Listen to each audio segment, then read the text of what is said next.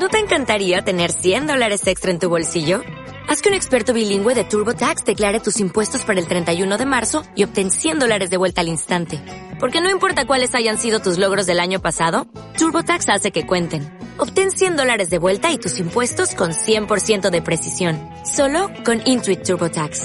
Debes declarar para el 31 de marzo. Crédito solo aplicable al costo de la presentación federal con TurboTax Full Service. Oferta sujeta a cambios o cancelación en cualquier momento.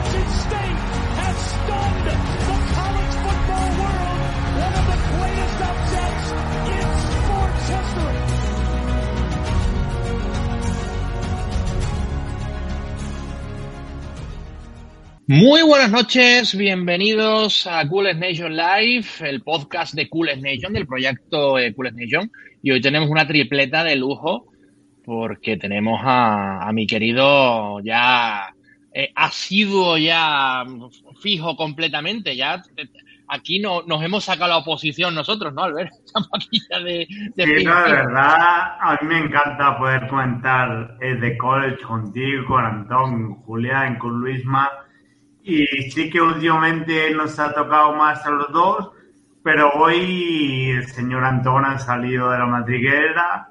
Esperemos que no tenga suerte mañana el partido. Y nada más, a ver qué nos cuenta.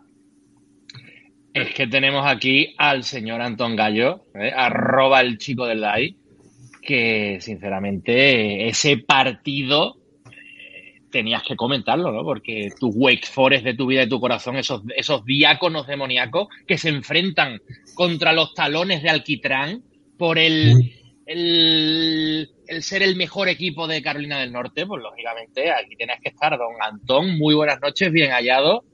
Tenía ya muchísimas ganas de verte, que llevamos tiempo sin, sin, sin, sin vernos físicamente, sin mostrarnos de enojo recíprocamente y mutuamente, Antón. Pues Muchísimas gracias por el recibimiento. Muy buenas noches. Buenas noches a todos. Pues sí. En época, en épocas duras, como es la que está aconteciendo en Winston Salem, que llevamos dos derrotas seguidas tras ese aciago cuarto de ante Louisville, que tocar madera porque no queremos que se. Yo no dije nada. No dijimos nada por privado porque sentíamos que tener, pues, fueron 35 puntos, ¿no? Los, 35 puntos, 6 pérdidas. Fueron 6 pérdidas. Dos pick six y, y, la verdad es que esa, esa defensa de, de los chicos de Satterfield fue, fue algo maravilloso de ver en el sentido de, de, los amantes del fútbol. No en el mío como fan de Wake Forest. A mí me, me resultó como una patada en, mi, en mis partes pudendas. Pues sí. bueno. Pero bueno, que... Y tras la derrota de North Carolina State ante, Wolf, o sea, ante los Wolfpack, pues hay que levantar el vuelo. Y qué mejor partido que la segunda estación de esta Tobacco Road. Pero que, Antón, que, este. pero que incluso con la derrota de Clemson, mm, que no podemos decir que fue inesperada, porque ya preveíamos que si podía caer en un campo era precisamente en el de South Bend frente a, Notre Dame, todavía no se ha dicho nada. O sea que todavía tenéis opciones reales, Antón, de, bueno, de pelear ¿no? hasta el último momento. y reeditar el pasaporte al Championship de la, de la Atlantic Coast. A pesar de que está muy difícil porque se va a 2-3 en la conferencia, a pesar de es posible. A pesar. A ver, no se contaba con que el partido ante Clemson iba a ser muy difícil, pero conforme fue avanzando el partido se le veía que se les puede meter mano. Estos Clemson no son tan Clemson, mm. por así decirlo. Y más con el mando que tienen eh, ofensivamente. Pero claro, lo tiene cada, cada jugador que, que tela. Que lo que le falta es un cubi que sepa manejar esa ofensiva. Porque Galilei, ah, me dirán, habrá mejorado y demás, pero mm, sigue sin, sin, estar a la altura de tanto bueno que ha habido en Clemson. Por así decirlo. Con lo cual, esa derrota más o menos mmm, esperada, pero que podía haber cambiado también un poco. Y luego ya. Que estuvisteis en un tris de ganar, en un tris de. La segunda, la segunda prórroga fue. Y, y, luego ya el partido de Louisville y que no se puede jugar a rachas. Brad Lambert tiene mucho, mucho trabajo por delante, pero hablaremos. Hablaremos que nos estamos adelantando. Hay que disculpar a nuestro querido Julián, eh, arroba Julián Guede, que sí ha sido fiel como cada semana su previa, su particular previa, que mañana saldrá a eso de, del mediodía, saldrán todas las, cuatro previas en nuestra página web en www.culesnation.com, pero por compromisos familiares no ha podido estar. Y nuestro Luis Mariano sigue en estado de buena esperanza. Así que vamos a ver si ya de una vez rompe aguas, porque yo creo que ya el, el parto ya es suyo yo creo que ya está embarazado él, Luis Mariano, así que vamos a ver a ver si ya si ve la luz de una vez. Pero bueno, que Luisma, que mucho ánimo, que ya sabes que te tenemos en el en la mente, siempre a Luis Mariano en la mente. Y a ver si tenemos una nueva seguidora de Gules Nation. En breve, Antón, Albert. Pues sí, a, ver, a ver, y sobre todo que todo salga bien para ambos, para ambas, para tanto para la madre como para la recién nacida. Exactamente, eso es lo más importante. Seguro que sí. Y si no, pues, pues lo tenemos fácil. Hay una página que, que ofrece eh, que los jugadores de NCA te firmen algo, como es Open Doors, y tú vas, te met, que es el, los datos del NIR, por así decirlo. Tú vas, pones Graham Mertz en opendoors.com y dices, quiero que me firme algo Graham Mertz pues te vale más de 473 dólares un autógrafo suyo. Con lo cual, yo creo que ese, que, ese susto ayudaría, ayudaría a acelerar las cosas. Pues sale más a cuenta ir a Madison, ¿no? Porque como están hoy en día los billetes, ¿no? 473 dólares, una pasada, ¿no? Por un autógrafo. Sí, y 756 dólares por aparición. Graham en ¿eh? Bueno, que lo dicho. Que, que yo estoy esperando ya para comprarle a la, a la futura niña, eh, comprarle algo de Northwestern o algo de Nebraska para probar a los Mariano. Pero bueno, que he dicho lo cual, que un abrazo para, para Julián eh, y, para, y para, lógicamente, para Luis Mariano. Hay que saludar a nuestro querido Joab, que fiel eh, desde Estocolmo. Un abrazo, un saludo. Y a Víctor, también un, cariñoso afecto. Dicho lo cual, hay que recordar eh, la forma de contactar el programa, ya sabéis, en nuestras cuentas de, YouTube, eh, de Twitter y de Twitch, Coolest Nation, y lógicamente nuestra página web, www.coolestnation.com, que en breve, en breve estoy hablando después de Navidad, recibirá un restyling de nuestro querido eh, Álvaro Criado, arroba Design, que es el, el creador de todas las miniaturas, los diseños. Así que desde aquí, Álvaro, también un fuerte abrazo. Eh, pues chicos, si os parece, empezamos ya, eh, propiamente dicho, a repasar lo que fue la jornada anterior, ¿no? Sí, sí, fue una semana apasionante y que, nos dio muchísimas cosas. Sí, y con récord y sorpresas y hubo de todo un poco. Sí, bueno, el que parecía que iba a ser el gran partido de la jornada, ¿no? Ese Georgia contra Tennessee, el 1 contra el 3, eh, Tennessee duró mm, lo que viene a, lo que, lo, como era la canción de. Lo que duran dos peces de hielo en un whisky on the rocks. Pues eso mismo. Eh, hubo una, un primer turnover que no se transmutó en siete puntos, fueron tres, y fue el único momento en el que, en el que Tennessee estuvo por delante de Georgia y todo lo demás fue un auténtico rodillo, ¿no, chicos? Eh, pensábamos que igual la ofensiva podía hacer un poquito de daño, pero realmente eh, la solidez de esta Georgia yo creo que camina con paso muy, pero que muy firme hacia un nuevo National Championship. Vamos a ver lo que sale de la Big Ten y ojito que hay una tapada, muy, pero que muy tapada, a la que Georgia ya destrozó en la primera jornada, pero cuidado con Oregón, porque esta Oregón, de la mano de Dan Lanning, cada vez está cogiendo más músculo. Y yo lo hablaba el otro día por privado con Joab. Creo que Oregón puede ser eh, una firme candidata a los playoffs y, ¿por qué no? Puede ser el alter ego de, Georgia. Así que vamos a ver. Yo lo comenté, lo conté el martes con los amigos de College Sack y que para mí el único equipo por estilo que puede plantar un poco de cara a Georgia, para mí es Oregón. O sea, yo creo que Lang ha hecho, ha conseguido hacer una defensa muy sólida y luego tiene a Bonix que es muy imprevisible. O sea que Bonix tanto te puede hacer, no sabes por dónde irá. Y creo que dentro de este caos que te da Bonix, creo que a Georgia eso le puede atragantar. Y como comentas, para mí el Tennessee Georgia no, no tuvo, no tuvo partido. O sea, Georgia fue, como comentamos, en defensa brutal, pero para mí la gran diferencia es el nivel de Bennett. Creo que el Bennett que estamos viendo da un plus a una Georgia que en ataques eh, produce. Y con esa defensa y un ataque solvente, no hay mucho más. A ver, está claro que, que Georgia supo leer ofensivamente el partido a la perfección. Maniató el juego de Tennessee y se le vieron las costuras por completo.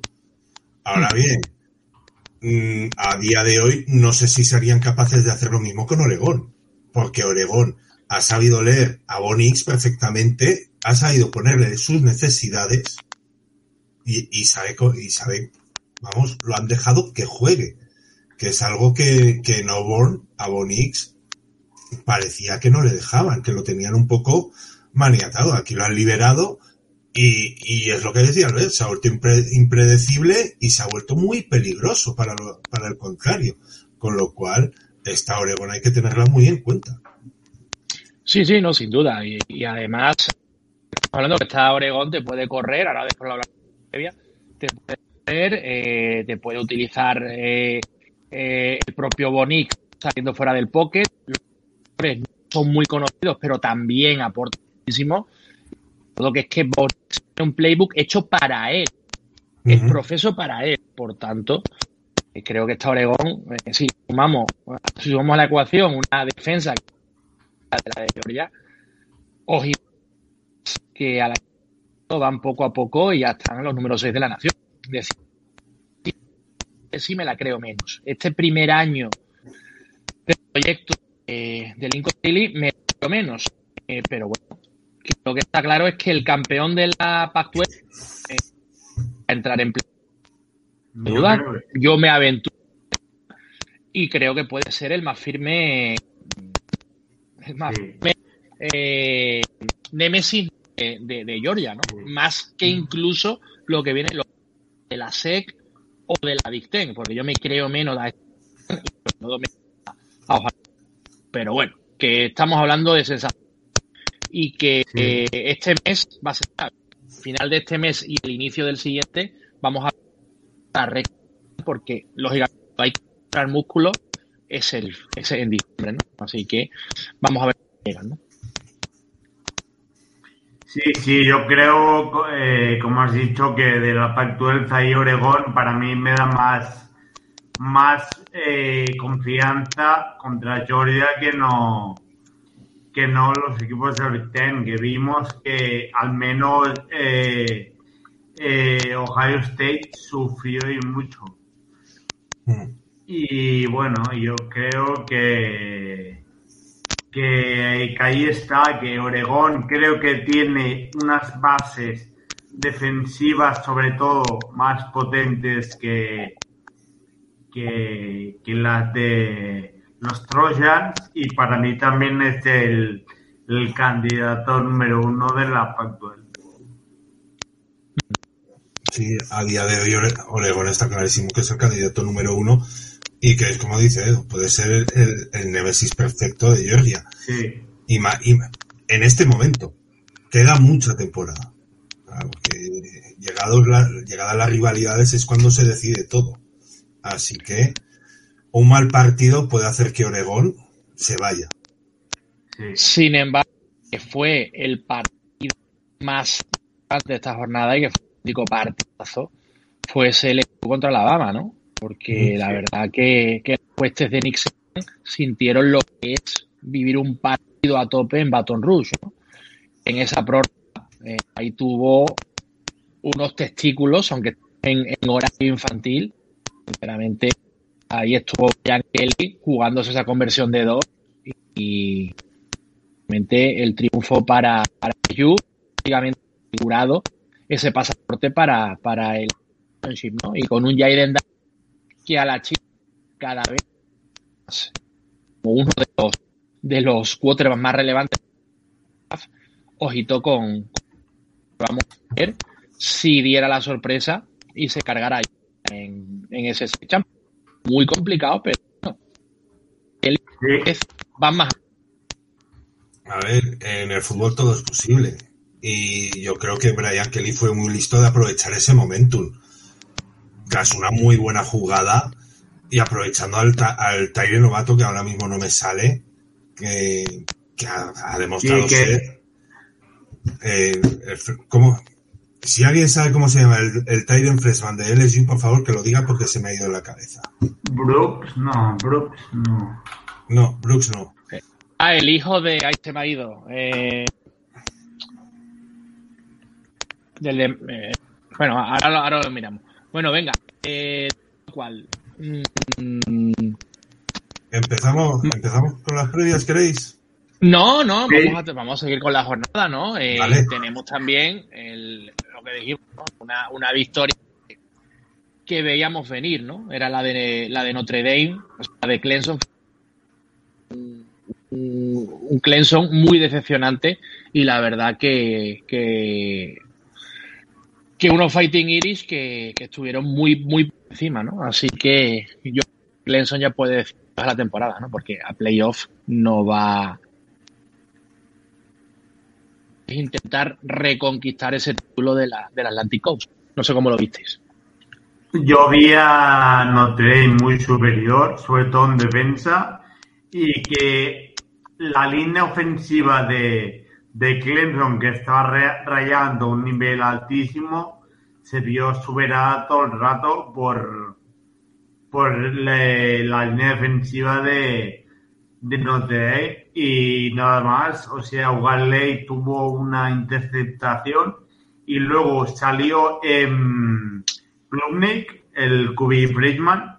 Creo que jugó dos snaps y uno de ellos fue una interceptación también en, mm. En su en su zona roja. O sea, estaban no sé si lo mataron un poco, no sé qué pasó, pero Clemson perdió, perdió y se le pillaron las costuras por todos lados.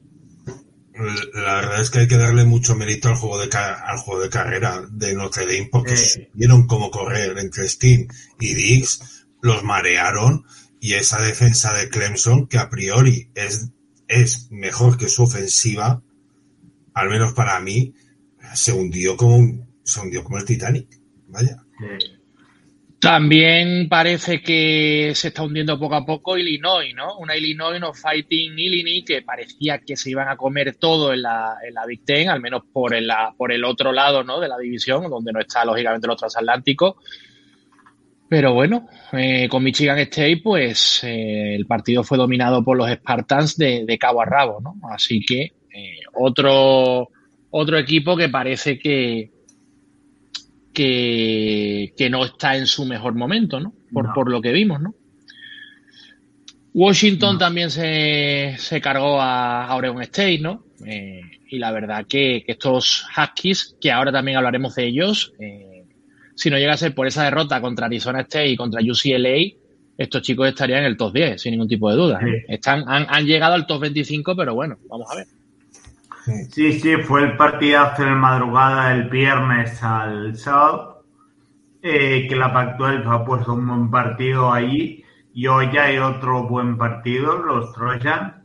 Y bueno, yo creo que Washington Penix, Penix está haciendo la, de la ofensiva muy suya, está rayando al nivel de la calidad que tiene y la lesión se ha quedado atrás se ha quedado atrás y bueno, es un placer ver a, a Washington jugar, la verdad. Pero bueno, yo así un poco más de partidos de esta semana que yo vi, vi un rato también en en Ohio State que costó muchísimo. Muchísimo, jornada, jornada de muchísimo viento en Northwestern, no sé si lo visteis, antes de empezar el kicker de Ohio State, chutando y la pelota volvía para atrás. O sea, una pasada al viento que hacía y al final creo que acabaron los dos cubis con menos de 80 yardas. Fue el juego de carrera donde Northwestern estuvo muy cómodo con Hull y bueno, dieron una pequeña, un pequeño susto a Ohio State que al final supo reponerse, pues le costó. Y el último partido que creo que podemos comentar, que también fue un partidazo, fue ese, ese duelo ¿no? entre UTSA, ¿no? entre los Roadrunners contra UAB, contra los Blazers, que la verdad que, que estuvieron, eh, no sé si se tiraron un pie, se tiraron un tiro al pie los Roadrunners, pero a, escasos cuatro minutos del final ganaban por dos anotaciones. Al final los Blazers empataron y eh, en la prórroga, en la segunda prórroga, se llevaron el partido los, los de Texas San Antonio, ¿no? Y una, una división que, una CUSA, una conferencia USA, que está también como con muchos contrastes, ¿no? Vamos a ver, hay que anclar más la mirada en esta conferencia porque cualquier cosa puede pasar, porque Nortesa viene bien, eh, UTSA ya sabemos que es, eh, suele ser el equipo, uno de los equipos más dominantes, y vamos a ver qué ocurre, porque también Western Kentucky también está bien. Así que dicho lo cual... Eh, yo, si no me dejas si... comentar sí. un partido más, yo el SMU Houston, que fue récord de anotación en, en la FBS, quedaron 77 a 63. Partido sin, de baloncesto de los que le gusta a Luisma. Sin, sin prórroga. O sea, fueron récord, porque entre los dos sumaron 140 puntos, récord histórico, y luego también fueron 16 pases de touchdown. También el récord de la de la de la, de la FBS. Por lo tanto, fue un partido de estos de. Bueno, un, de estos de disparar, de estos que SMU nos tenía acostumbrados. A ver, es que además aquí se banca muy fuerte por Taler Mordecai. Sí. Es otro de, lo, de, los predilectos, con lo cual nueve pases de tasa de, de Mordecai es, es celebración. Así que bueno, pues si os parece, arrancamos con esta Week 11, una apasionante Week 11. Nos decía antes por aquí nuestro querido eh, Luis Lu, eh, desde Twitch, eh, que esta semana hay tremendos partidos. Efectivamente, hay partidazos que aparentemente eh, pueden hacer, hacernos disfrutar muchísimo, ¿no? Tanto ya nos están haciendo, porque ya hay que decir que ya la MAC eh, tiene partidos entre semanas. Hoy hay partidos también y lógicamente eh, el grueso viene mañana tarde y, y, la madrugada del sábado al domingo. Así que ya vienen los, los auténticos partidazos y ya tenemos semanas de rivalidades, ¿no? Tenemos alguna, alguna rivalidad muy tradicional que ahora hablaremos de esta Border War y también de, de otra Border War y de una Bronze Boot, ¿no? Eh, que es la de, la de Wyoming contra Colorado State. Bueno, dicho lo cual, chicos, eh, arrancamos con un auténtico partidazo, eh, un duelo en el norte entre Washington Huskies y Oregon Ducks, que si bien no es el partido de mayor rivalidad de ambos conjuntos, porque lógicamente tienen la rivalidad estatal contra Oregon State y contra Washington State, sin embargo, eh, basándonos en, en el poderío la, la, las últimas décadas ¿no? de ambos programas, se puede decir que esta Border War es un auténtico duelo y una rivalidad eh, enorme, ¿no? Ya Julián en el artículo que saldrá mañana habla de, de curiosidades, de esas curiosidades que le gustan mucho a Antón, ¿eh? en ese tipo de que en, en cierta ocasión desde Ullín recibieron a los perros tirándole mierda de perros. A a la, fanaticada de Ullín eh, ya sabemos cómo son, ¿eh? y en un momento dado, en esa rivalidad histórica, pues le tiraban constantemente galletas de perro y ya en un momento dado fue ya el colmo, cuando eh, no solamente fueron galletas de perro, sino también heces, excrementos, recopilados por, todos los, aficionados para lanzárselo, eh, para intentar amedrentar a, uno de los grandes rivales. Y es que encima no serían frescos, o sea, estarían más duros que el pie de Cristo. Con eso ya, eso hace daño. Bueno, que un partido en el que se pueden decir muchas cosas, ¿no? Un partido en todo lo alto de la Pac-12. Hay que decir que este año no hay divisiones, por tanto, los dos mejores récords van a llegar a ese championship. Y bueno, vamos a ver qué ocurre. Oregón solamente tiene una derrota frente a los Huskies que tienen dos derrotas frente a UCLA y frente a Arizona State. Dicho lo cual, todo parece indicar que hay cuatro equipos que se van a repartir dos plazas, UCLA, eh, USC eh, y estos dos conjuntos. Así que es un partido eh, vital. ¿Cómo llega este partido, Albert? ¿Cómo ves tú a, estos Huskies? A ver qué nos ha dicho Julián. bueno, como comentaba Edu, Julián nos, nos, ha hecho una previa de esta World War. Y bueno, que es muy interesante ver como dos estados fronterizos, como son el de Oregón y Washington, tienen esa rivalidad. Y por la parte de, los Huskies, eh, yo podríamos comentar el nivelazo que está dando Penix, el quarterback, que después de una grande, de una grave lesión, eh, hizo transfer a Washington y la verdad es que parece que, que ha recuperado todo su talento que tenía.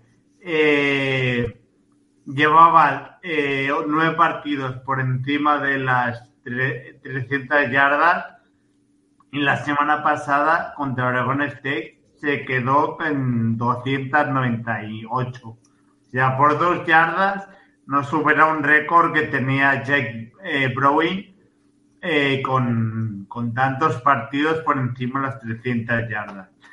Y después podemos decir que bueno que una ofensiva tan tan aérea con tantos receptores abiertos hay eh, nueve receptores por encima de las 100 yardas de pase que esto es una una burrada donde podemos destacar sobre todo a, a Romeo Odunce eh, que la semana pasada se salió contra contra Oregon State y luego em, creo que también tiene un gran juego de carrera con Davis y Taulapapa.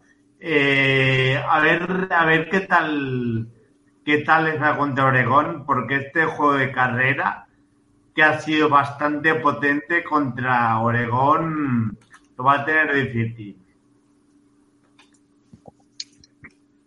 Antón, yo quería preguntarte, eh, pocos creían que esta Oregón tras esa debacle frente a Georgia en el primer partido, se recuperará también, ¿no? Y parece que la gente ya cada vez está creyendo más en el proyecto de Dan Lanning, que ya sabemos que todos los proyectos de entrenadores nuevos, al cambiar absolutamente todo, está técnico, mentalidad, incluso sistema de juego, pues hay que tener mucha paciencia, pero estos DAX están eh, están en el muy buen camino y quizá nos den la sorpresa, ¿no? Se cuelen en playoff y por qué no soñar.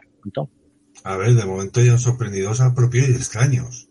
Y lo hemos avanzado antes.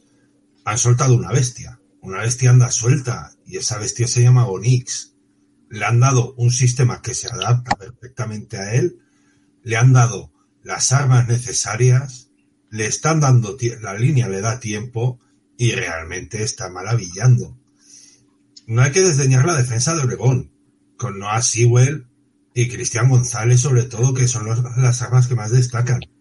Pero ofensivamente es lo que nos, lo que nos cuenta Julián, que los Ducks son los primeros de la CBS en primeros downs por partido, en touchdowns en red zone y menos sacks permitidos. Y son segundos en yardas por partido y terceros en puntos por partido. eso quiere decir como es la ofensiva de estos DAX. O sea, está siendo una ofensiva tremenda y, es que es un Bonix irreconocible. yo no recuerdo haberlo visto así. la verdad, en todos los años anteriores. Y me alegro de verle así, porque era el chico y de, era el chico, tenía que haber sido el chico de Auburn, era el, el yo te elijo a ti que hizo Cam Newton y, y al final, pues en esas estamos. Y Oregon va a plantar una cara mañana, o sea, mañana el domingo tremenda. También ha tenido mala suerte Bonix, ¿no? Yo creo, porque le tocó la última etapa de Guzmán cuando estaba peor eh, ya el equipo y menos confiaban en él. Y sobre todo Brian Harsing, que a mí me pareció, me parecía ya en Boise State un tío muy mediocre. Y yo nunca entendí por qué apostaron desde, desde el estado de Alabama, ¿no? De Auburn por él. Pero bueno, estaba claro que, desde Eugene se, se, apostó por él en, desde el primer momento. Se ha hecho un playbook para él, se le ha rodeado muy bien. Y lo que te has dicho, Antón, cuando un jugador ve que el feedback que tiene es maravilloso, que tiene todas las armas a su alrededor, pues lógicamente se crece. Yo creo que este chico viene muy crecido mm. y, es lo que decía Julián, eh, que por qué no un Heisman, ¿no? Eh, quizá va a ser va, a ser muy complicado, ¿no? No pueda llegar a, lo, que significó Mariota en su momento, pero yo creo que en la terna puede estar Bonis sin ningún tipo de problema, porque es que lo que está demostrando este chico en, Eugene es, magnífico, ¿no? Así que solamente nos queda esperar a esa, a esas una, a esa una de la mañana, ¿no? Para disfrutar de un auténtico partidazo, porque la verdad que, que vamos a ver, ¿no? Porque son dos equipos que vienen muy bien vienen muy arriba, muy al alza, y creo que va a ser un auténtico espectáculo. Sí, yo quería comentar solo que a mí me parece genial, brutal el trabajo que está haciendo Lanning con el equipo. El otro día vimos a Stigwell, el linebacker, jugar de fullback y anotar un touchdown. Vimos a un tío de la línea también recibir un touchdown creo que son a Connerly, ¿no? al, chico, al chico que entrevistaron eh, nuestro compañero Oscar Lavín y Alberto Prieto, ¿no? A Josh Connerly. Sí, que son pequeñas píldoras que va dando el Lanning, que yo creo que pueden ser tonterías, pero al final yo creo que, que pueden llenar un poco la moral y, y tener a todo el mundo bastante confiado y contento en el proyecto. Hmm. No, no, está claro que yo creo que lo están viendo demasiado pronto, ¿no? Eh, porque está claro lo, lo que ¿no? Pero quizá pronto no lo esperábamos. Pregón es muchísimo culo. Ojo, eh. no es tan que puede llegar a ser como el estado clave en el que llega y creo que Pregón puede llegar en, en velocidad de crucero, ¿no? Veremos si al final, al final se desarrolla, se desarrolla lo que todos deseamos, que es ver cómo por fin Bonix y Oregón triunfan. Porque da gusto verles jugar, precisamente. Sí, Venga, pues, la verdad es que sí. Pasamos a vuestro vuelo. Tenemos los talones eh, contra West de Mondía con los días que hemos y que eh, que siempre se ha dicho ¿no? que la gente de Carolina del Norte es muy dura, ¿no? es durísima, que ya en la, raza americana ya que eh, querían enfrentar contra los batallones de, eh, de del norte porque eran más duros que meter los talones en alquiler, ¿no? intentar ir alquiler por lo peor. Los guerreros de, de, o los, de, de Carolina del Norte, que es el, el apodo tu equipo, eh, Albert. ¿Cómo? Sí, bueno, eh, hemos hecho la previa entre Antonio y yo un poquito. Eh, para entrar un poco en la dinámica del partido, eh, recordar que es una de las grandes rivalidades que hay dentro del estado de, North Carolina y que las, eh, las dinámicas han cambiado respecto a la, cómo empezó la temporada, donde Wake Forest estaba rankeada al top 25 con, si no es, era el mejor eh, QB de la ACC para mí lo era, y uno de los mejores receptores. Eh, Perry, para mí el dueto que hacen los dos me parece espectacular. Eh, y ahora parece que el ataque de North Carolina ha hecho eh, poner en boca de, todo el mundo eh, la North Carolina, el equipo de los Tar Heels. Y creo que nos hemos puesto, puesto 15 quinceavos en el ranking nacional con un Drake May que si antes hablabais de Bonix, para mí es otro que podría optar a la, a la lucha por el Heisman.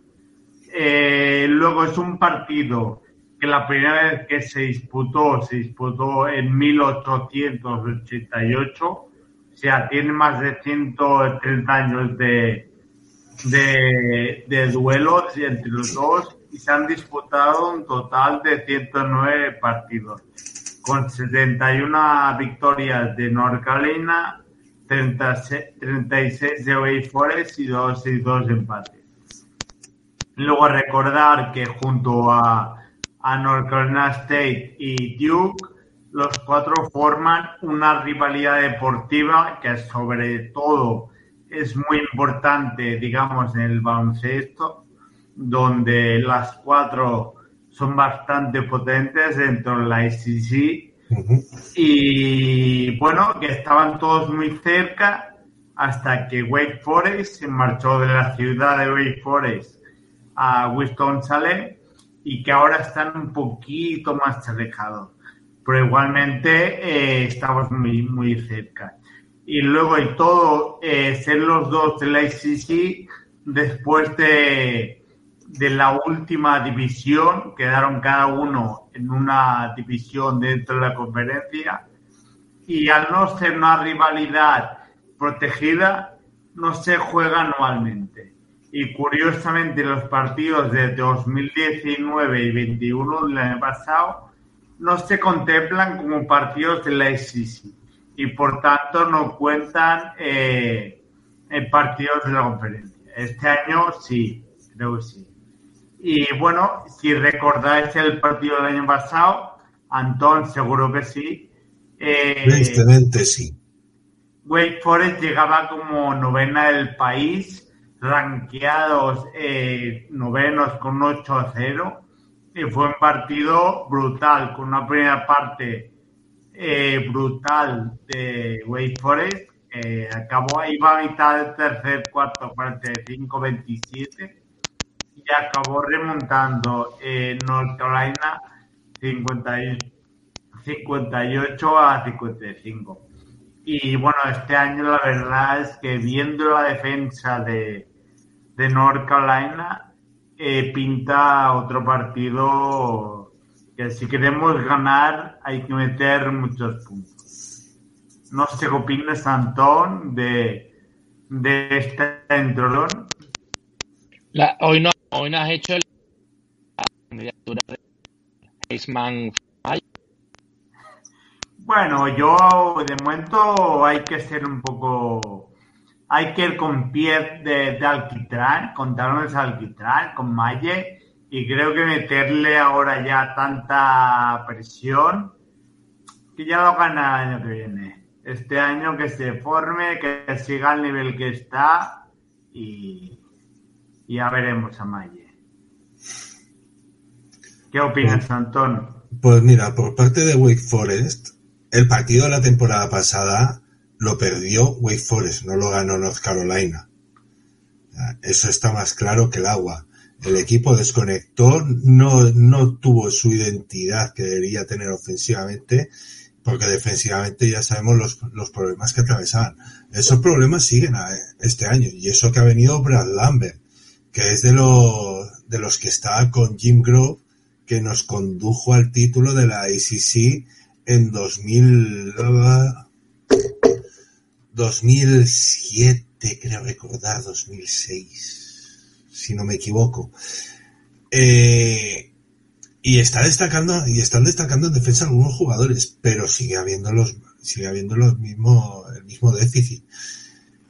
Hay bajas, como la, como la, sobre todo la del safety Nick, Anderson, que me, Edu sabe que me, que me he puesto, que me puse en su día muy, muy cansino con ese chaval, con ese Walcon, por la historia que tenía y por la sorpresa que había dado como freshman y desde la temporada pasada no se la ha visto. Es más, esta temporada va a pasar en blanco y esperemos que vuelva la, la que viene. No se sabe, no se sabe el, el, el futuro con, con Nick Anderson ahora mismo es incierto.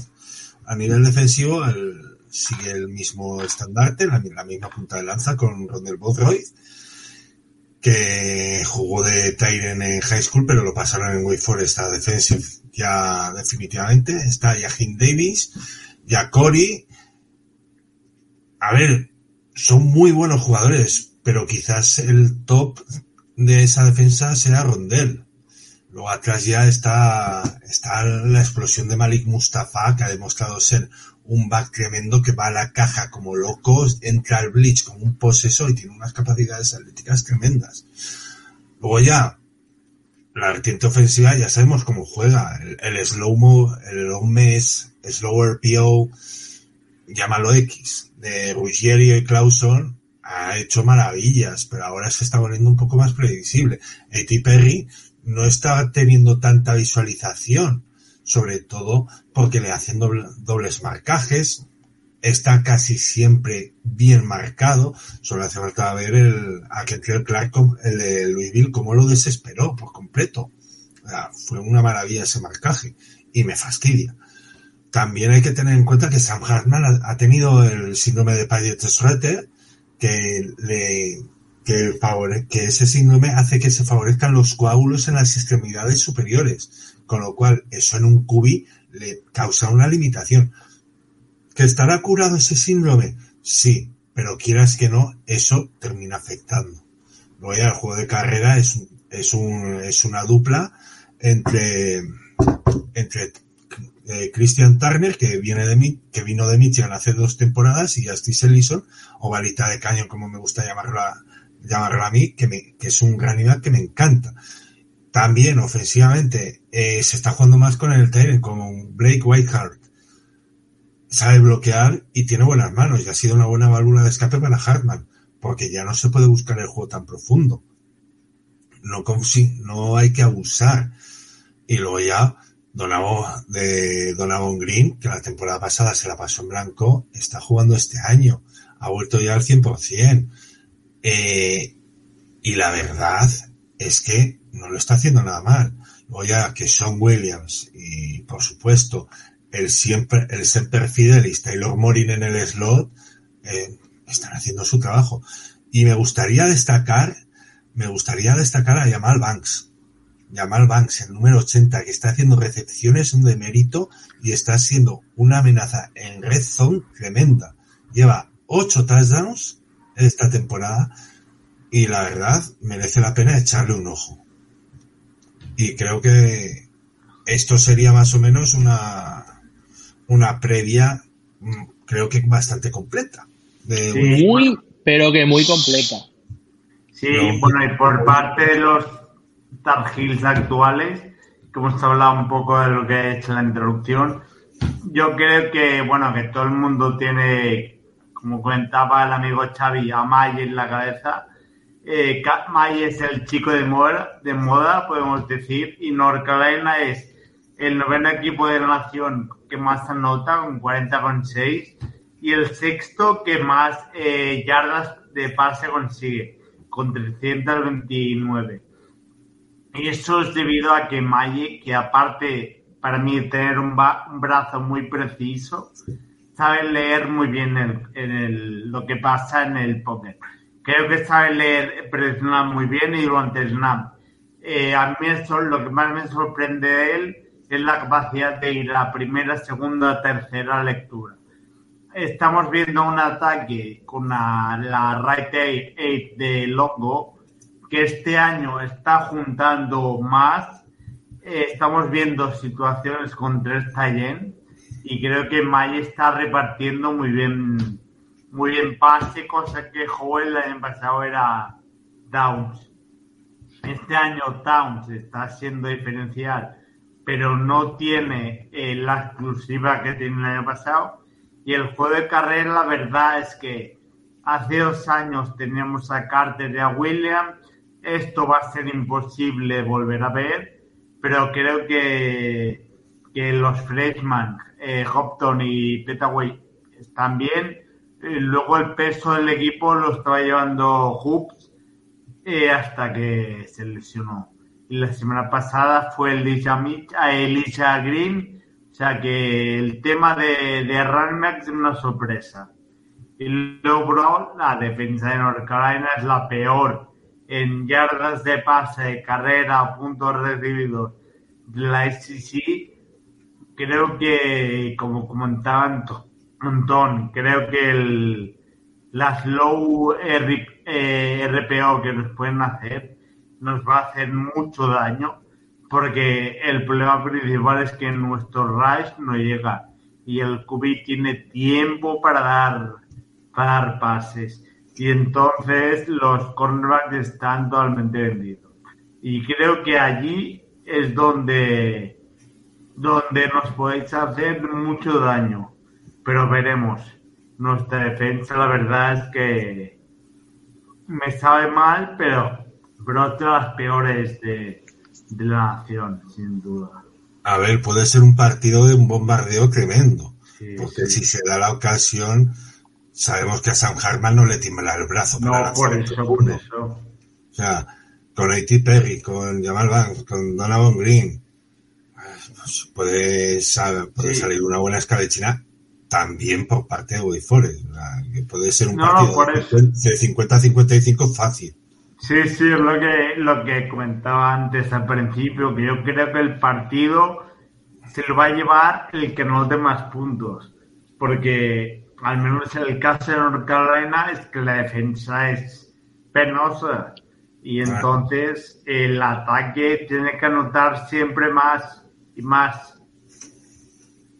Pero bueno. Lo que está claro es que para Wake Forest puede suponer un punto de inflexión, ¿no? Porque si en un partido podéis crecer y aspirar a todo, creéroslo, es precisamente este, ¿no, Antón?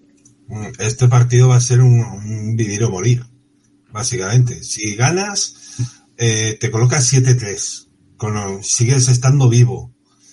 Pero si pierdes ya te retiras de la lucha y ya pelearás por la por la yo que sé bowl. Ya. Y eso puede ser un rival de a ver, con todos los respetos, pero no sería un rival como Rutgers el año pasado, que se pasó por encima, básicamente. De la New Year's Six Bowl, ¿no? Que no sería eh, un partido de, de, los, de las seis grandes bowl fuera de los playoffs, ¿no? Efectivamente. No, bueno, eso, yo, North Carolina, la suerte que tiene es que su división está siendo bastante asequible fácil, digamos, creo que tendría que haber un desastre para que no jugaran esa final de la ICC y Wake Forest tiene la mala suerte de ir por el lado de Clemson y que lo tiene complicado. Es que vuestra división es susto muerte, ¿eh? porque aún recuerdo yo ese partido de Virginia contra Miami, que lo comentamos el otro día, que era digno de, no de pues noche de Halloween. Esa Virginia que metió 10 puntos o 12 a Miami, nos metió 28. Y ganamos. de la defensa. Eh, es lo que digo, que o, nuestro ataque rinde como últimamente o, va a ser un drama. Eso sí, de, momento pintan como favorito a Forest en las apuestas. Sí, por mucho, pues estarán, estarán muy ajustadas, ¿no, Antón? Mm, a ver, por lo que veo, Wake Forest se paga uno y medio y, y North Carolina State se paga 2.60. Yo, yo estuve mirando la línea de Las Vegas. Pero, pero Antón, sin el State, ¿no? Sin el State. Eh, que les den a ambas. Yo miré, miré ya, la línea que le pilla en medio también. Ala, miré, miré la línea, la línea de Las Vegas y estaba eh, Wake Forest favorito por menos cuatro. Sí. O sea que Partidas. que va a ser un partido. Sí, sí, que supongo el efecto de, de, de Winston Salem también, también aporta bastante. Creo que llevan cinco o seis años que gana el equipo de casa siempre.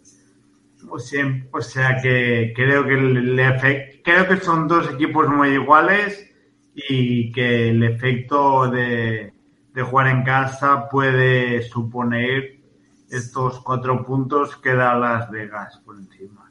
El Field va a ser muy decisivo, sobre todo porque va a estar hasta reventar. Va a estar lleno. Bueno, pues si os parece pasamos a, otro, ¿no? A las dos previas que yo he preparado. Yo tenía muchísimas ganas de anclar eh, nuestra mirada en una conferencia que la tenemos un poquito apartada, como es American Athletic, donde son como algunos matrimonios, ¿no? Todo parece indicar que son dos, pero en realidad hay tres. Así que eh, vamos a ver qué ocurre en este partido que enfrenta a Central Florida Knights eh, frente a Tulane, Tulane Green Wave con los de la ola, pero es que está ahí el tercero esperando, que en este caso es eh, Cincinnati, ¿no? Así que bueno, que, es lo que estamos hablando, que vamos a ver cómo, a ver qué ocurre. Antón, eh, ¿te vas a salir un, un rato? Eh, un momentín, ahora volveré y me meteré con Luis Mariano. Venga, estupendo, Antón. Bueno, dicho lo cual, eh, entramos en lo que es la previa probablemente del partido, que se disputará a las nueve y media en el Julban Stadium de Nueva Orleans. Y bueno, va a ser uno de los partidos más importantes en, la cima de ese American Athletic, ya que se enfrentan el 22 de la Nación, Central Florida, eh, frente a uno que, visitará uno de los equipos más sólidos que, han arrancado esta temporada, ¿no? Como es el caso de Tulane, que está rankeada en el número 17, ¿no? Eh, los Knights llegan a Nueva Orleans con un récord global de 7-2, 4-1 en la conferencia, eh, y por parte del Greenway, de los de la Ola, que están en una campaña para enmarcar, llevan un récord de 8-1 con 5-0 en la conferencia, ¿no? Así que podemos decir que este puede ser un auténtico championship eh, anticipado ¿no? de la del American Athletic, lógicamente con el permiso de, Cincinnati. ¿no? Así que vamos a ver qué es lo que ocurre.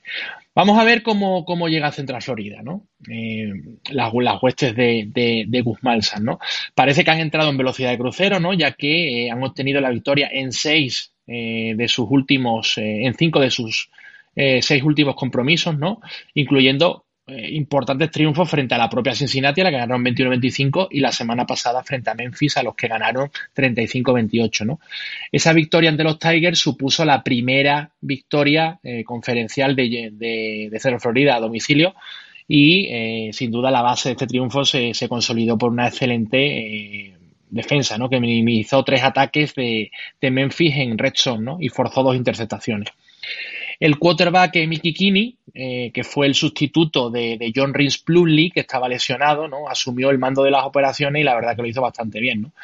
Todo parece indicar que Rhys Plumley para este partido decisivo eh, frente a Tulane va a estar recuperado, pero en virtud a las declaraciones de Gus Malzahn, todo parece indicar, o yo creo, yo creo que va a ser de la partida el bueno de Mickey Kinney, ¿no? El ataque de Central Florida está funcionando excelentemente, está consiguiendo ese ansiado equilibrio ¿no? entre juego aéreo y terrestre, ¿no? Ocupan el puesto 31 en anotación, son los décimos en carrera y los 47 en yardas aéreas. Eh, no obstante, el gran problema que están teniendo los de los de Guzmán es que se están estrellando en Redstone ¿eh? y no están aprovechando sus viajes a esa zona del emparrillado. Estamos hablando que son el número 100 de la nación. Y luego, pues lógicamente están teniendo muchos problemas para proteger el, ovoide cometiendo algunos turnovers completamente absurdos. ¿no? El líder de esta ofensiva, pues lógicamente es John Rhys Plumlee. Vamos a ver si es de la partida o no, aunque todo parece indicar que va a ser Kini. Y es un arma, este Plumlee, eh, como ya vimos en su etapa en Ole Miss, que es una doble amenaza. ¿no? Eh, ha conseguido el 64,4% de, de sus pases intentados, lleva 1.883 yardas, 11 touchdowns, ha sufrido 6 interceptaciones, pero es que también es el mejor jugador terrestre de, los Knights, ¿no? Estamos hablando que acumula ya 532 yardas y 7 anotaciones, ¿no? Eh, yo creo, vuelvo a repetir, que Kini será, será de la partida, ¿no? y Plumlee pues lo reservarán para, para siguientes partidos, ¿no? Eh, los snaps terrestres de, Central Florida se reparten entre, lógicamente, el propio Prunley, eh, R.G. Harvey, que lleva ya 532 yardas, 4 touchdowns, e Isa, Isaiah Bowser, 503 yardas, 11 touchdowns, este es el que venía de Northwestern, y Johnny Richardson, ¿no? Por aire, tanto Plumlee como Kini están involucrando a muchos jugadores, convirtiendo el ataque por aire de los Knights en un auténtico quebradero de cabeza para las defensas rivales. ¿no? Ryan O'Keefe es sin duda el arma más peligrosa, ¿no? ya que eh, es muy bueno, lógicamente por aire, pero es que también aporta por tierra. ¿no? Estamos hablando que sus estadísticas son maravillosas. Eh, lleva 536 yardas y 4 tazas por aire y 144 yardas terrestres. ¿no? Otros targets a disposición de ambos quarterbacks eh, son los receptores Javon Baker, eh, Kobe Hudson y el Titan Alex Holler. ¿no? Estamos hablando que es una ofensiva que está muy bien trabajada por Gus Malson. La defensa de Central Florida, a pesar de las numerosas yardas que encaja, pues, sobre todo por aire, sorprende ya que está en el puesto 16 en puntos encajados. ¿no? no obstante, el gran problema de esta defensiva es sin lugar a dudas las yardas por aire, ¿no? donde son nada más y nada menos que el 103 de la nación. No obstante, mejor desempeño tiene esa zaga a la hora de frenar la carrera rival, ¿no? que está en el puesto 40. Lo que sí está claro es que esta eh, zaga es muy buena en la capacidad para generar turnovers y sobre todo en eh, cómo eh, actúan en Redson, ¿no? donde la verdad que, están muy pero que muy bien. ¿no? El indiscutible líder de esta zaga es Jason Johnson y otros jugadores que tenemos que destacar son el linebacker Jeremiah Jean Baptiste y los líderes defensivos tanto Joe Celiscar como Tremont Morris Brash. Vamos a pasar a Tulane. Eh, Tulane ya ha asegurado el pasaporte para una ball eh, y lógicamente su head coach Willy Fritz quiere muchísimo más, ¿no? Después de esa victoria frente, frente a Tulsa, ¿no? Así que eh, la victoria frente a Tulsa de la semana pasada fue 27-13 y, y, llegó auspiciada por 482 yardas totales, de las cuales, ojito con esta cifra, 357 nada más y nada menos fueron que por tierra. Así que ya sabemos cómo va a llegar el, el peligro de estos Green Wave, de, los de la ola, en el partido frente a Central Florida. Eh, Tulane tiene ante sí, pues lógicamente, el duelo más importante de la temporada. Eh, llevan un récord de 4-1 en casa y perdieron inesperadamente contra uno de sus grandes rivales como es Southern ¿no? Y la verdad que, llegan a este encuentro frente a los Knights eh, después de, en, una ola, nunca mejor dicho, de cinco triunfos consecutivos. La ofensiva ocupa el puesto 42 en puntos anotados, son los 38 en yardas terrestres y los 83 en yardas aéreas. El comandante en jefe de este ataque es el quarterback Michael Pratt, que llevamos ya muchísimos años hablando de él desde su temporada freshman. Completa casi el 67% de sus pases, eh, ha conseguido 1.800 43 yardas y 14 touchdowns y ha sufrido cuatro interceptaciones. También eh, no se mueve mal fuera del pocket, son 259 yardas y 5 anotaciones. ¿no? obstante, la clave del ataque Greenway, como, como he dicho anteriormente, es eh, el ataque por tierra, ¿no? Eh, donde TJ Spears está teniendo una temporada excelsa, son ya 745 yardas y 10 touchdowns. ¿no? en 134 intentos, pero es que también aporta por aire. Estamos hablando que son 209 yardas y un touchdown. Además está muy bien rodeado por otros corredores como Iverson Celestin y Shady Clayton Johnson. Eh, desde el punto de vista aéreo, eh, los eh, grandes objetivos de, Michael Pratt son están muy repartidos, ¿no? Hay muchos jugadores que, que reciben estos ovoides, ¿no? así que es un ataque muy difícil de descifrar para las, para las defensivas rivales, ¿no? Ya que por tierra funciona muy bien y por aire hay muchísimas, eh, muchísimos jugadores en los tres niveles del, emparrillado, ¿no? Así que hay que citar algunos eh, receptores como Shea Wyatt, eh, Luis Watts, Jaquan Jackson, Día Día McDougle o Lauren Case tercero. Y también el Titan Tariq James, ¿no? La zaga de Tulane se coloca en un impresionante eh, puesto 13 en puntos encajados, son el número 25 en yardas aéreas eh, permitidas y el 48 en yardas terrestres eh, concedidas. Además son la octava unidad dentro de Redson, o sea que funciona muy bien esta defensiva creada por, por Willy Fritz. ¿no? Algunos de los jugadores más interesantes son los linebackers Dorian Williams y Nick Anderson o los safeties Larry Brooks y, y Macon Clark.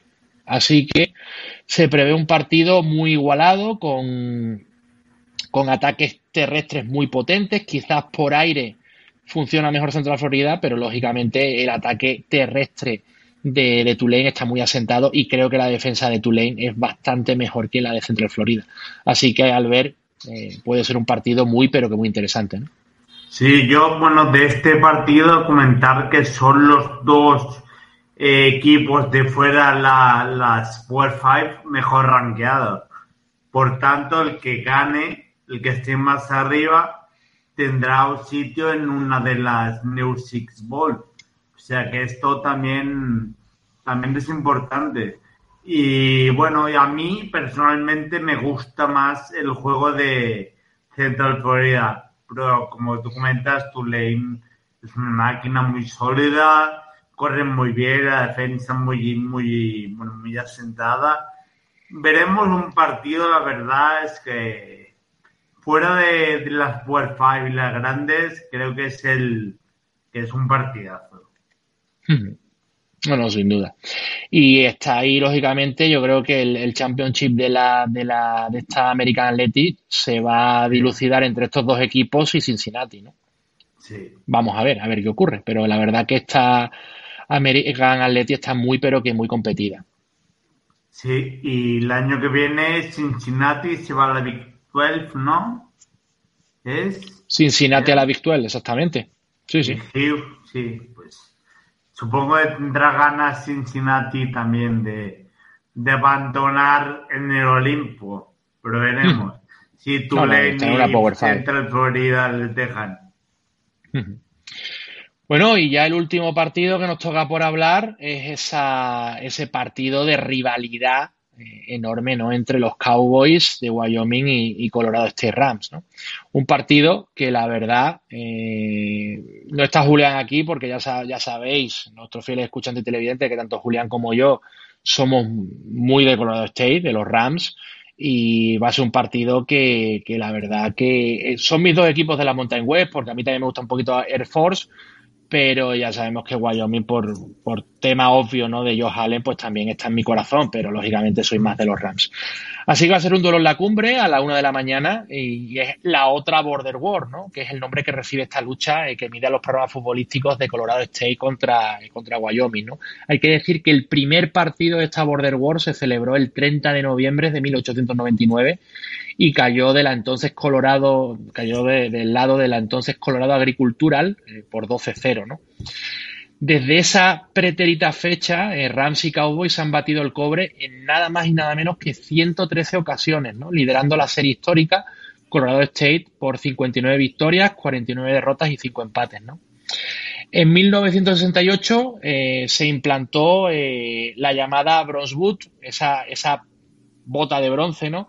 Que es un trofeo itinerante que se otorga al ganador de este, de este apasionante duelo, ¿no? Esta bota recrea el calzado que fue utilizado por el capitán eh, Dan J. Romero en la guerra de Vietnam, En el último enfrentamiento, pues tuvimos la suerte de ganar 31-17 los, los, Rams, ¿no? Esta madrugada, pues viviremos una nueva edición de esta, de esta batalla fronteriza, ¿no? Y la verdad que en los 10 últimos partidos eh, está todo muy igualado, aunque el liderazgo lo lleva Wyoming por un 6-4, ¿no?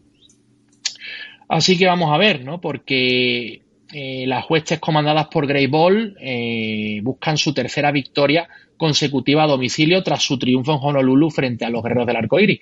Y por su parte, los Rams pues esperan redimirse ¿no? de esa derrota frente a San Jose State y triunfar ante su gran rival. Vamos a ver cómo vienen ambos equipos porque vienen en dinámicas muy pero que muy diferentes.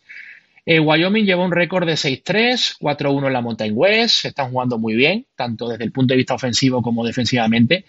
Y este, esta buena sintonía eh, se aprecia en una racha de tres victorias consecutivas, ¿no? Algo que no puede decir su rival, que la verdad que no está en su mejor momento, ¿no? Los Cowboys están promediando eh, casi 25 puntos por partidos, por partido, consiguiendo una media de 339 yardas por, por duelo. Y el jefe de operaciones es Andrew Peasley, ese, transfer que llegó desde Utah State. Eh, y bueno, no está jugando del todo bien porque completa solamente el 52,8% de sus lanzamientos, lleva 1.280 yardas y 9 tazas, ¿no? sufriendo además 5 interceptaciones. Por tierra, lleva 334 yardas y 2 anotaciones por tierra.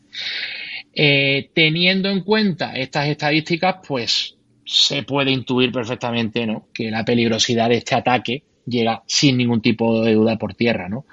El running back Titus Swing está siendo el auténtico adalid de esta ofensiva, ¿no? Ya acumula 679 yardas y 7 touchdowns y está muy bien eh, eh, comandado, bueno, muy bien secundado por DK James eh, y por Dawayan McNeely, ¿no? Por aire, la productividad de este conjunto llega de la mano de los receptores Joshua Cobbs y Wyatt Whelan, junto ya sabemos cómo juegan los esquemas de, de, Wyoming, que siempre tienen doble tight end. Entonces, Trayton Welch y Parker Christensen también pueden aportar muchísimo. ¿no? Defensivamente, los Cowboys pues han mejorado muchísimo su rendimiento con respecto a temporadas anteriores. ¿no? Conceden una media de 24,2 puntos por partido.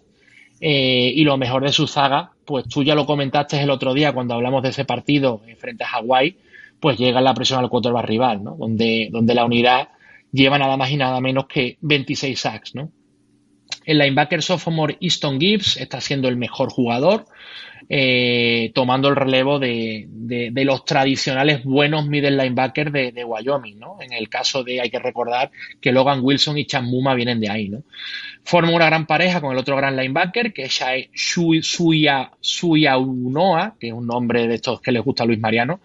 Y luego, dentro de la presión al quarterback rival, pues hay que citar a tres espectaculares lineros defensivos, ¿no? Como son Devon Harris, que lleva siete sacks, Olugaseji o Motosho, que es otro nombre de Luis Mariano, que lleva cinco sacks, y Braden Seeders, ¿no? que lleva cinco sacks.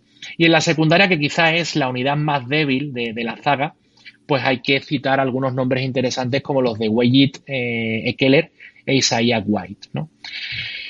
¿Y cómo llega Colorado State? Pues lógicamente eh, no llega muy bien, porque solamente han conseguido eh, el triunfo frente a Hawái en los tres últimos partidos. Eh, y estábamos hablando que Hawái es uno de los peores equipos de la conferencia y quizá de toda la FBS, ¿no? Lo demás han sido dos derrotas consecutivas, ¿no? Así que la era de Jay Norvell, pues no ha empezado del todo bien. Lo que está claro que esto se esperaba, ¿no? Porque cambiar un sistema ofensivo de ese sistema tan hetero, tan ortodoxo de Dasho, de correr, correr, correr, correr, a implantar un sistema de raid, pues lógicamente conlleva dificultades, ¿no? Así que estos runs llevan un récord muy negativo, 3-7, 2-3 en la conferencia, pero bueno, yo creo que están sentando poco a poco las bases de un proyecto muy sólido y que yo creo que en los próximos años va a alcanzar grandes cotas, ¿no? O eso espero o deseo. Promediamos la friolera entre comillas, de 13 puntos por partido, que es patético, y unas 279 yardas por, por totales por encuentro, ¿no? 189 eh, son aéreas y solamente 90 son por tierra. ¿A quién se lo iba a decir a Steve Adagio el año pasado, cuando era todo lo contrario? El quarterback freshman Clay Millen es el encargado de comandar el ataque de Colorado State. Eh, completa, tenemos a la cotorra que hablamos de Colorado State y se ha puesto loca. Completa el 71% de los pases que intenta, eh, ha conseguido ya 1.266 yardas y 6 touchdowns y ha sufrido 5 interceptaciones, ¿no? La verdad que eh, Clay Millen tiene muchísimo descaro y creo sinceramente que al ser un, chico freshman que está aprendiendo un sistema completamente nuevo, creo que lo mejor de este chico está por, por, llegar, ¿no? Porque lógicamente eh, se ha cambiado todo, ¿no? Un giro de 180 grados en Fort Collins y hay que tener paciencia, ¿no? El máximo socio de Millen es el sensacional receptor eh, Tori Horton, que la verdad a mí me encanta, son ya 797 yardas y 6 touchdowns lo que acumula. Y en este sistema aéreo también aportan eh, el freshman Justus eh, Ross Simmons, eh, Ty McCulloch, eh, Melton Stovall y también a la cerrada tener Artin. Hay que recordar que Trey McBride viene de este equipo y que siempre los Titans son importantes en Colorado State.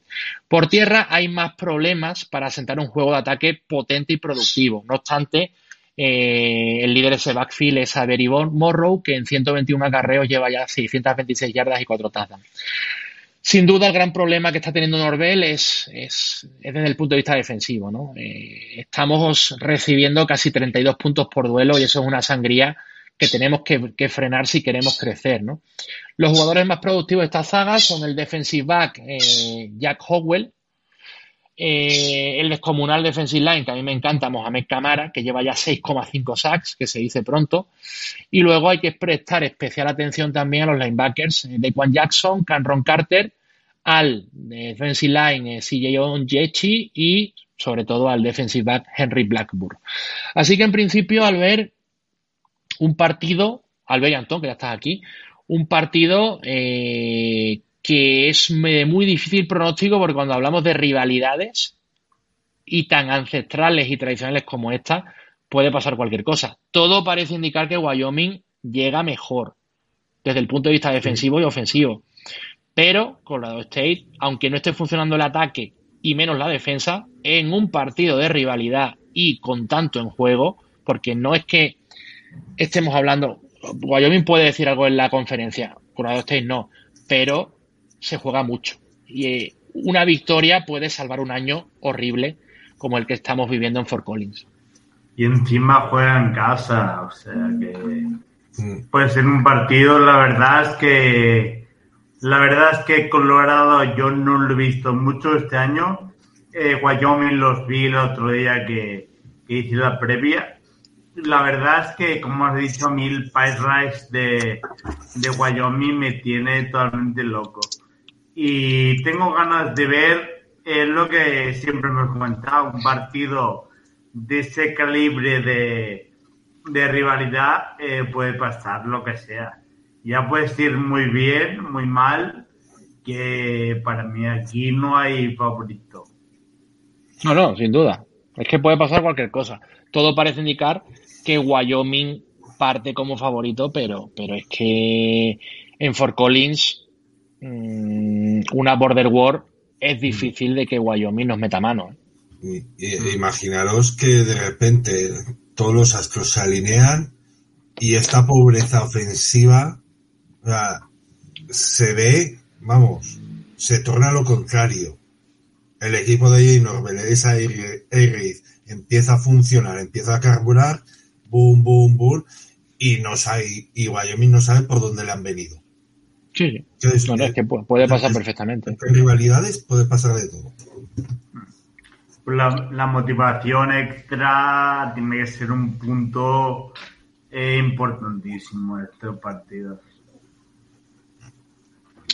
Bueno, pues hasta aquí las previas, ¿no? las cuatro previas eh, específicas y si os parece comentamos un poquito, ¿no? Así grosso modo, eh, pues los partidos más interesantes que tenemos por ahí. Yo creo que hoy eh, yo quiero ver si o sí ese East Carolina frente a Cincinnati, donde están los otros dos que pueden optar a la, a la conferencia, ¿no? Que es a las dos de la mañana, ¿no?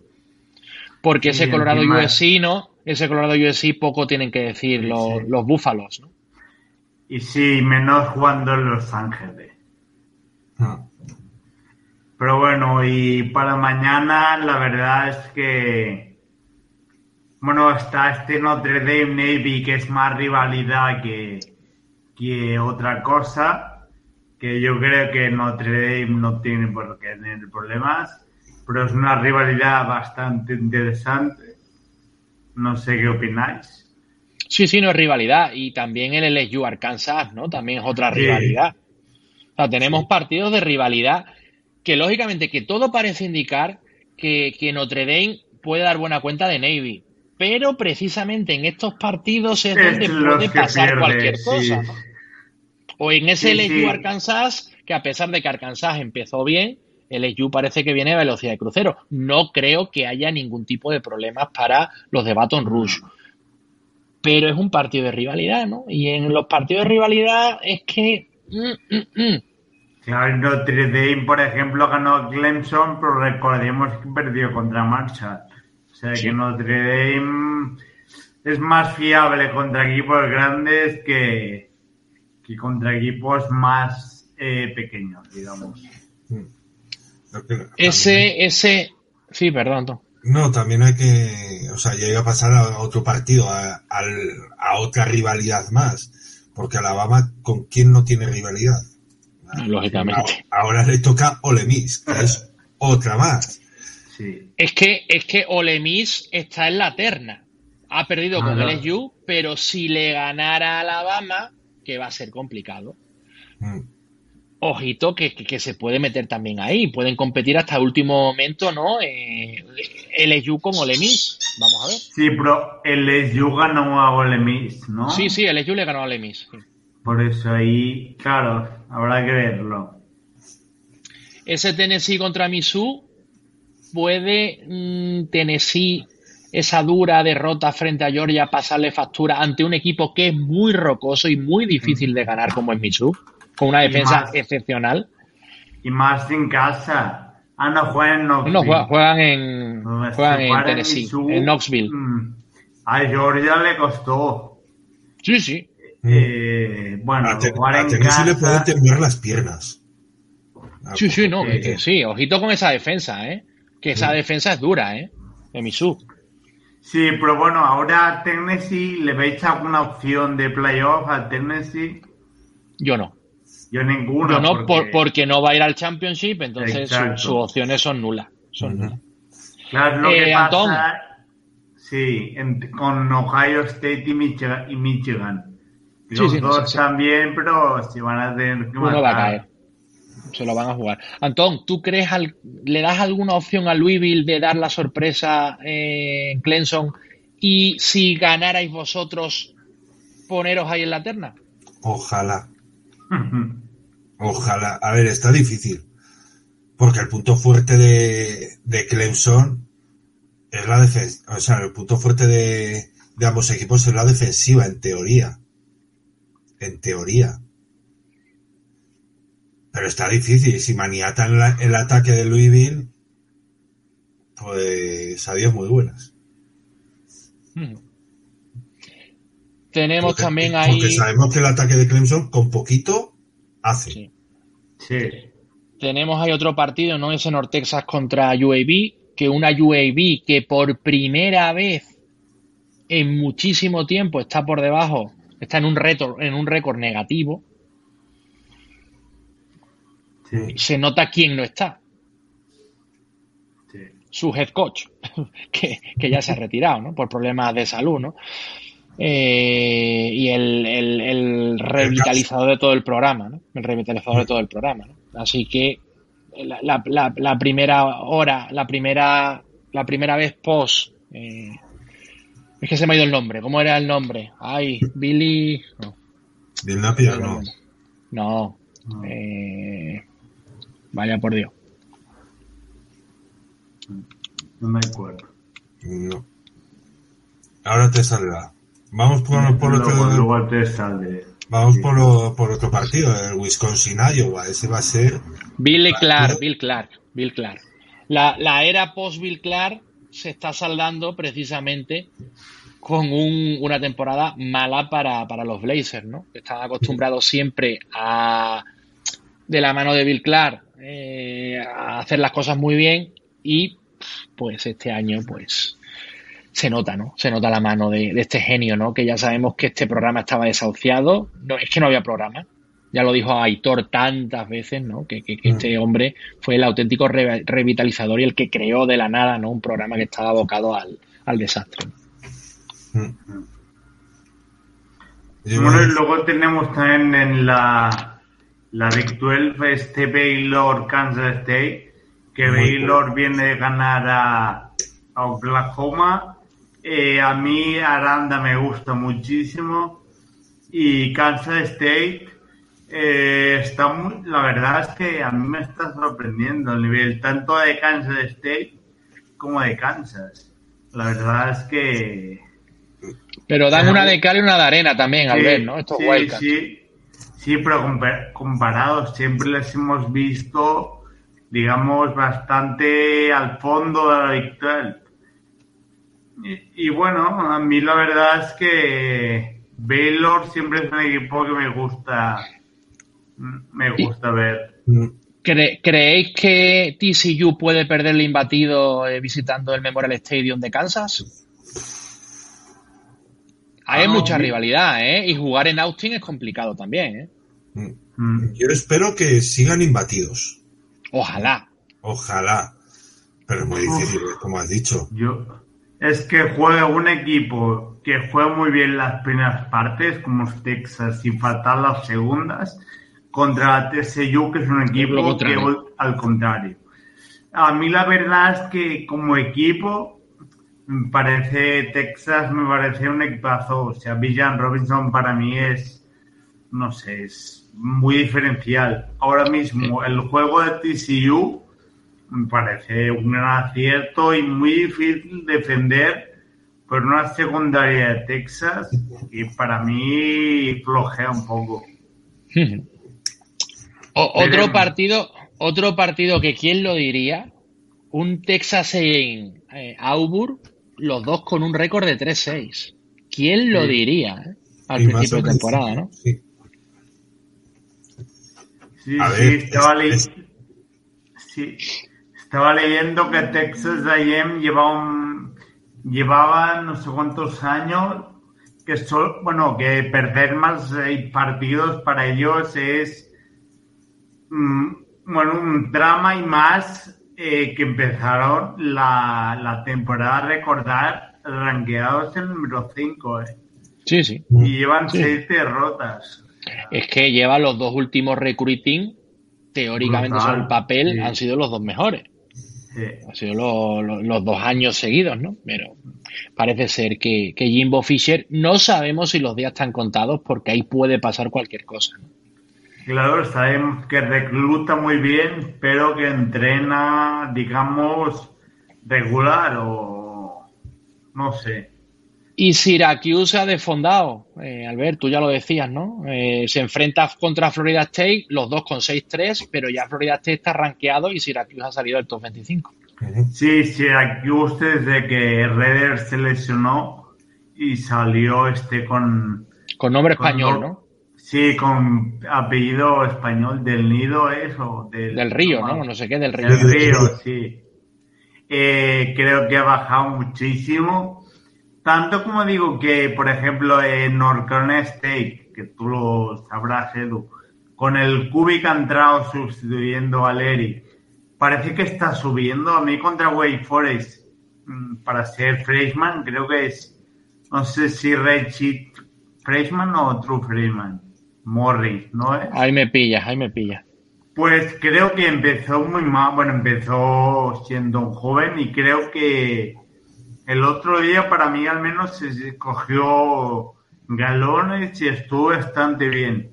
Y Syracuse, sin Redder, eh, si para mí antes ya no tenían nada, ahora menos.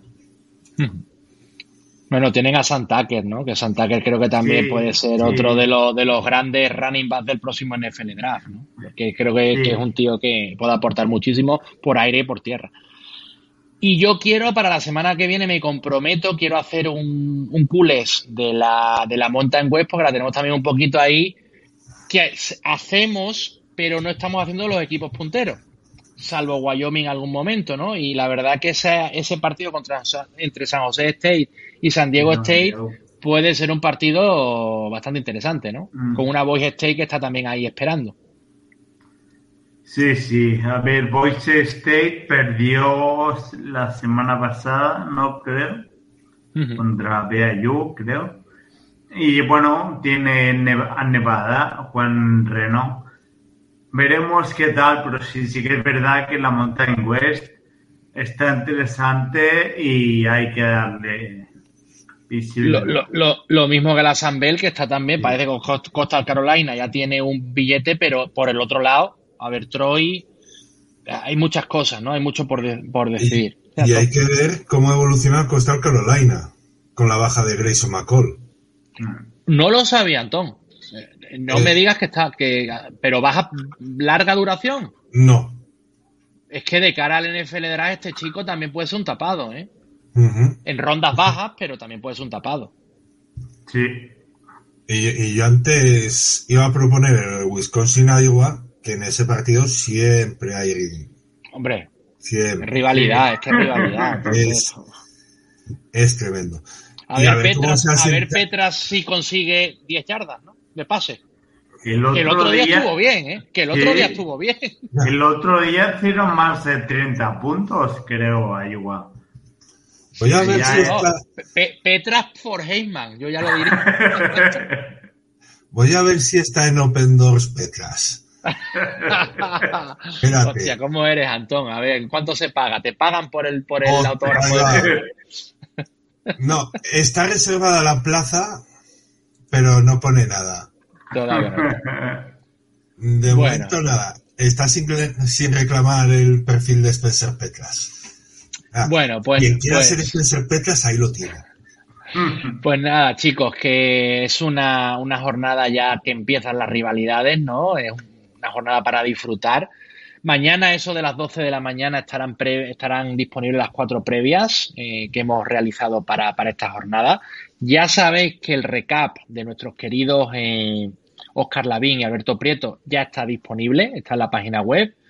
Y mañana, pues estarán esas previas, ¿no? Eh, esto ahora lo subiremos también a plataformas de audio. Esta, esta previa esta tertulia, ¿no? Mejor que una previa, una tertulia, ¿no? Y dicho lo cual, que le mandamos un fuerte abrazo a Julián Guede, que no ha podido estar por circunstancias, y a Luis Mariano, pues que tenga paciencia y que las cosas de Palacio, eh, aunque a él no le gusten los palacios, ¿no? A, Antón. él, es de chamito. Él, es más de checa, de checa. Regular. Van despacio, así que Luisma, que ánimo y que, ya verás que, dentro de poco ya tienes al bebé entre tus brazos.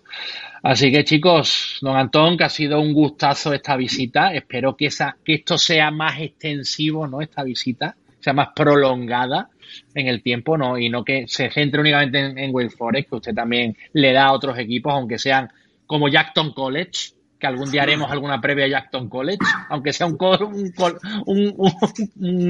una universidad desaparecida, un programa desaparecido. No, no, es una prisión. Ahora es una prisión. Bueno, pero podemos hacer, yo qué sé, un Wichita State contra Jackson College y nos inventamos la previa con, nuestro querido Mazorca de maíz. No, no descartes que inventemos una nueva liga con equipos inventados. Bueno, eso y Antón, la semana que viene espero que no estés escondido bajo las sábanas después del partido. De... Pero ¿has visto el, el Tar Heel cómo se viene arriba el tío? Pero, pero a ver, se va a venir arriba para mirarme cara a cara.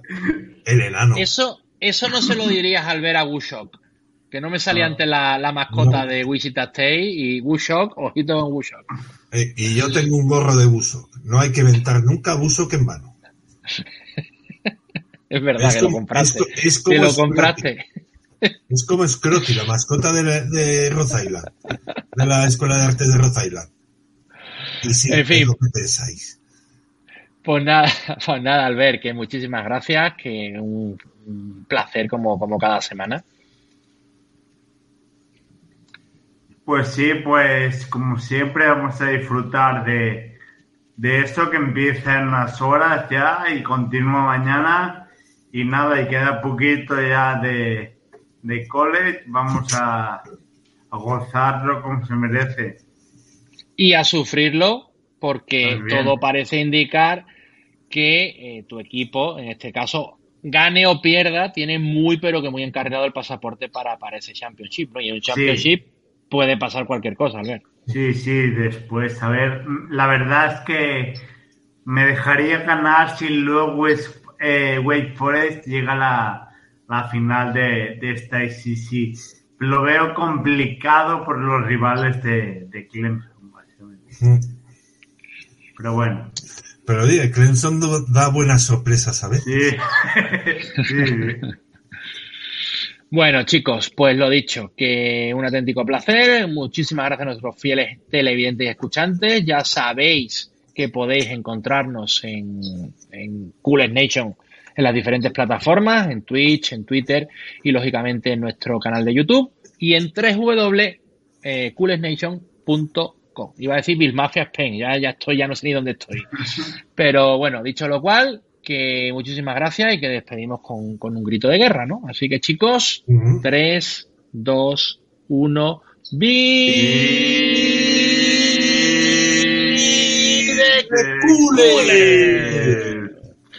Buenas noches, uno.